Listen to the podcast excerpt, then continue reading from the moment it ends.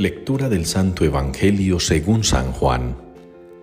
Cuando Jesús terminó de lavar los pies a sus discípulos, les dijo, En verdad, en verdad os digo, el criado no es más que su amo, ni el enviado es más que el que lo envía. Puesto que sabéis esto, dichosos vosotros si lo ponéis en práctica. No lo digo por todos vosotros, yo sé bien a quienes he elegido pero tiene que cumplirse la escritura. El que compartía mi pan me ha traicionado. Os lo digo ahora, antes de que suceda, para que cuando suceda creáis que yo soy. En verdad, en verdad os digo, el que recibe a quien yo envíe, me recibe a mí, y el que me recibe a mí, recibe al que me ha enviado. Palabra del Señor. Cantaré eternamente tus misericordias, Señor. Respondemos de esta manera al Salmo 88 en la liturgia de hoy.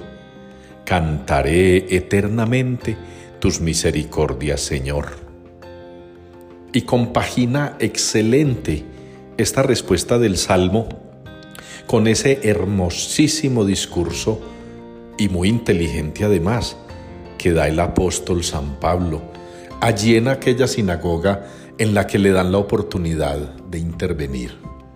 Ese discurso tan hermoso hace también un inteligente resumen de la historia de la salvación.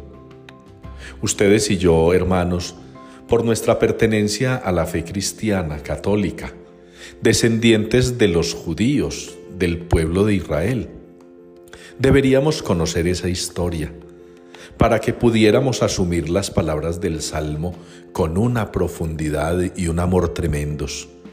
Cantaré eternamente tus misericordias, Señor.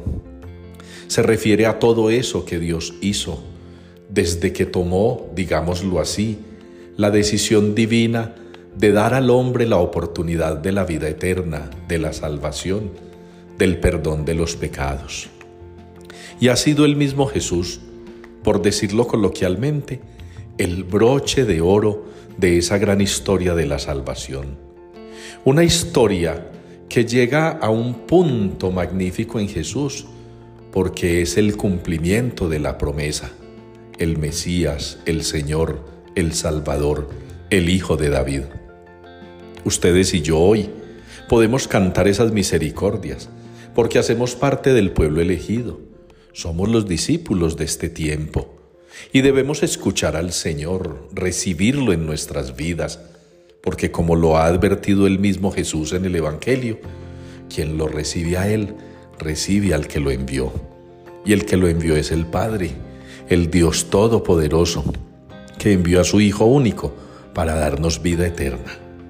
Ojalá pues hermanos, ustedes y yo, reconozcamos las maravillas del Señor su misericordia infinita, su obra admirable en favor nuestro, para que interioricemos y hagamos realidad ese salmo en nuestra vida.